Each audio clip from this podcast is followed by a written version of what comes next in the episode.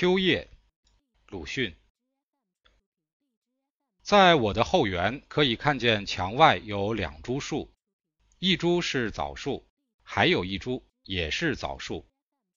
这上面的夜的天空奇怪而高，我生平没有见过这样的奇怪而高的天空。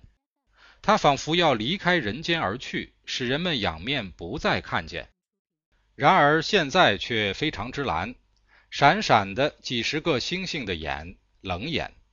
他的口角上现出微笑，似乎自以为大有深意，而将繁霜洒在我的园里的野花草上。我不知道那些花草真叫什么名字，人们叫它们什么名字？我记得有一种开过极细小的粉红花，现在还开着，但是更极细小了。他在冷的夜气中瑟索的做梦，梦见春的到来，梦见秋的到来，梦见瘦的诗人将眼泪擦在他最末的花瓣上，告诉他秋虽然来，冬虽然来，而此后接着还是春。蝴蝶乱飞，蜜蜂都唱起春词来了。他于是一笑，虽然颜色冻得红惨惨的，仍然瑟索着。枣树，它们简直落尽了叶子。先前还有一两个孩子来打他们别人打剩的枣子，现在是一个也不剩了，连叶子也落尽了。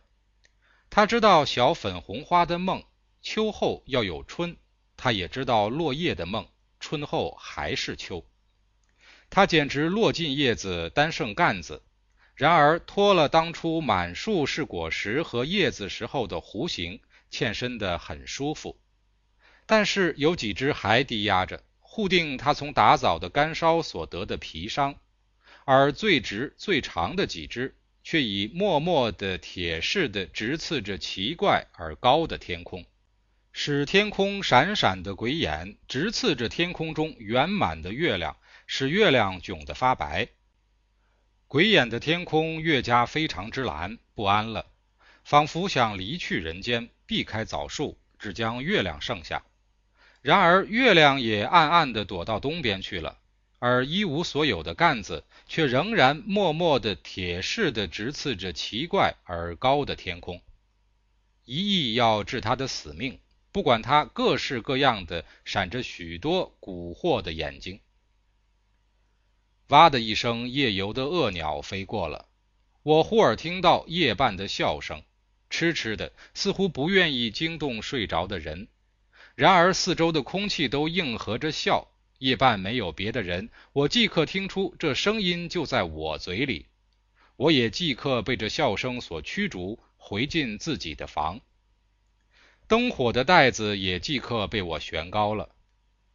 后窗的玻璃上叮叮的响，还有许多小飞虫乱撞。不多久，几个进来了。许是从窗纸的破洞进来的，他们一进来，又在玻璃的灯罩上撞得叮叮的响。从一个上面撞进去了，他于是遇到火，而且我以为这火是真的。两三个却休息在灯的纸罩上喘气，那罩是昨晚新换的罩，雪白的纸折出波浪纹的折痕，一角还画出一只猩红色的稚子。猩红的稚子开花时，枣树又要做小粉红花的梦，青葱的弯成弧形了。我又听到夜半的笑声，我赶紧砍断我的心绪，看那老在白纸罩上的小青虫，头大尾小，向日葵籽似的，只有半粒小麦那么大，变身的颜色苍翠的可爱可怜。我打一个哈欠，点起一支纸烟，喷出烟来。对着灯，默默的敬祭这些苍翠精致的英雄们。一九二四年九月十五日，